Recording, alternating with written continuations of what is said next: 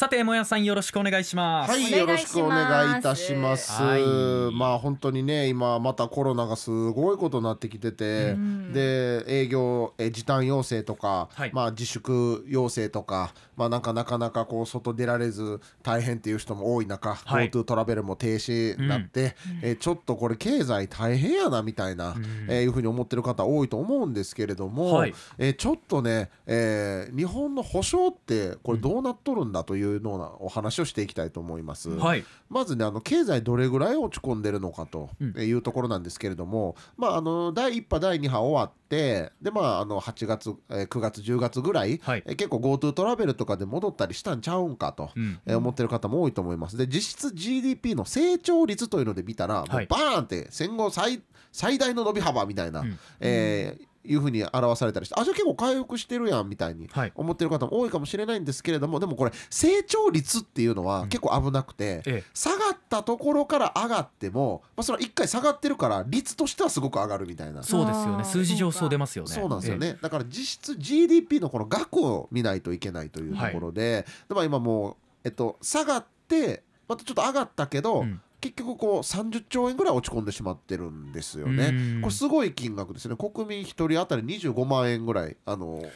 えー落ち込んでしまっているというところなんですよね。はい。でもあの4月の時はもう頑張って乗り切ったと、うん。まあ、そこでも耐えきれへんかった企業もいっぱいあったけど結構頑張って乗り切ったけれどもまあまたこの、えー12月といえばいろんな業界書き入れ時ですよね。はい。書き入れ時に自粛することによってうん。経済的なダメージはもちろんのこともう精神的にあもうこれは無理やなって、えー限界を迎えてうん倒産する企業が増えて伴って失業者が増えるのではないかと見られているんですよね。はいまあなんか年が明けるとこまでは頑張るか明けたらもう閉めるかみたいな、うんえーそういう気持ちになっている企業の経営者の方も多いと。で軽量経済学というのでですね GDP が減ると、まあ、失業者が増えると失業者が増えるとこれ自殺者が増えるという、まあ、そういうのはもう出てるんです。ですね。でまあ、日本は大変自殺者が多い国で、まあ、年間3万人ぐらいいたけれども、まあ、だんだんトレンドとして減ってきてて上がり下がりはありもあるものの減ってきてて、はい。まあ、大体2万人台前半とかになってたんですけれども、もうこのですね、えー最近で言えば、え1ヶ月でえー700人増えてしまったんですよ。もう増え幅としてはバーンとまたこれ増えてしまってるんですね。コロナ禍においてっていうことですよね。はい、700人出たじゃないですよ。700人増えたんですよ。うん。これまでいた分プラス700人増えたんですね。はい。これすごい増え方で、うん。埼玉県は1.8倍富山県に至っては4倍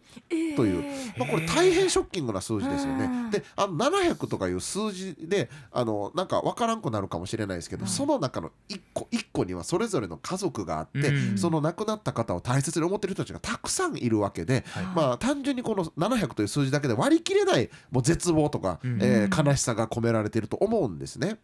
でもうじゃあこれどうしていくねんと。よくなんかこう GoTo トラベルを停止してしまったら経済回らんけど、うん。GoTo トラベルやったら感染拡大増えちゃうやんけと、うん。じゃあどっち取る？経済か感染拡大防止かどっち取んねんみたいな話よく聞くと思うんですけれども、はい。経済を止めないと感染拡大が広がると。じゃあ経済止めるんやったら止めて、えー損失した分をしっかり補填していこうぜと、うん。まあ、こういう考え方が必要になってくるわけですよね。はい。で、えー、と日本は、えー、と給付金10万円、うん。現金給付いただきましたよね。はい。で企業は法人であれば200万、うん。えー個人事業主であれば100万の持続化給付金が給付されましたよね。はい。うん。じゃあこれありがたいな助かったなって方多いと思います。僕自身も助かりました。はいえーけど諸外国見てみると、えーもっと実は保証が手厚かったりするんですね。うんえー例えばイギリス全事業者に休業する事業者の給与80%を日本円にして、えー35万円を上限に毎月補助してるんですよ。毎月ですか？毎月です。例えば所得が50万円あった人。であれば、まあ、40万円まではもらえるようになってると。なるほど。はい。はでまあ、上限は35万円なのでええ。例えば現、えー毎月50万もらってる人が10万円になっちゃったと、うん。そしたら、えー30万円もらえると、うんうん。で、えー所得の80%にあたる40万円は保証されるみたいなこれが毎月ですね。これ安心して自粛できますよね。そうですよね。うん、でさらに、えーと、フランスは純賃金の84%が保証されてて、うん、さらに最低賃金で働いてる方っていらっしゃいますよね。はい、そういう方にいら至っては100%保証しているみたいな。そういう臨機応変さもその制度の中には兼ね備えられていることなんですよね。で、えー、さらにまああの、えー、企業にはですねフランス毎月100万円給付してたんですね。毎月100万円、ね、100万円。でもフランスではこれでは足りんよという声が上がってですね、うん、11月からは、うん、去年の売上の15%をもう上限なしで青天井で出してるんですよ。例えば1000万円の売り上げあった月であれば、はい、えー、と150万円は保証して出しているということなんですね。まあ最低従業員に出さなあかん賃金とか家賃とか固定費、まあ、これで賄えるぞってなったら、まあ、事業継続の意欲ももちろん出てくるしという。でさらにですねあのこういう、えーと、ヨーロッパ諸国のですね、はい、えーとすごくこう現金給付をしっかり行っているところはですね、えー、自粛期間が明けた時に、もう消費がバーンって戻って、すごい鋭角な V 字回復してるんですね。っていうのもみんなお金はちゃんと給付でもらってるから、はい、あのもう自粛で外出れ終わって外出れるってなったら、消費の意欲が爆発して一気にこう使うと、でも日本はやっぱりそこまでの現金給付でしっかり保証しきれてないから、V 字回復の、えー、なかなか右側の上がっていくところが鈍くて30兆円のまだ本あの損失が出てしまってるというところなんですよね。なんでじゃあ海外はこんなにできて日本はできへんのかという、ね、この違いは、えっと、財政規律というのを守ってるか守ってないかにかかってるんですね。はい、でヨーロッパはこの財政規律というのを凍結してるんですよ EU は。でも日本はこの財政規律というのを守ってしまってるから、うん、えー、大胆な支出がやっぱできないと、うん、で財政規律って何やねん。ちょっとむずいわと思ってる方いると思うんですけど、まあ、要は家計でなんかルールみたいなのあるじゃないですか、はい、お昼ご飯は300円までとか、うん、月こんぐらいに支出を抑えましょうとか、うん。まあ、なんかそれぞれ家計のルールあると思うんですけど、まあ、それの国家版みたいなことですね、はい、だから、えー、EU はもうその財財政規律を凍結してるからもうわっと出せるという感じなんですよね。でこうこれ今日本とヨーロッパのやつを、まあ、家庭に例えて考えてみると、こうめちゃくちゃ世の中で今食料危機が来てもうたと、はい、食品の値段がもう爆上がりしてると、大変やっていう時にヨーロッパ諸国はそんな中家計のルール一回も取りやめやと、うん、月お昼ご飯300円とかもうそんなんもう取りやめやと、家族が飢えへんようにもうお金出しましょうと、毎月出しましょうって言ってるんですね。日本は逆にその状況でももう家計のルール大事やっつって月300円あお昼300円しっかり守ってほとんど買えへんみたいな。でもぐーっとお腹減ってるみたいな。そんなお腹減ってるよって言ったらなんか減ってるやろ？なんかじゃあアメちゃん1個あげるわって言ってずっとその1個のアメちゃんを眠って「はあアメちゃんくれたからお父ちゃんええ人やわ」って国民は言っているというめちゃくちゃけなげな状況なんですよね。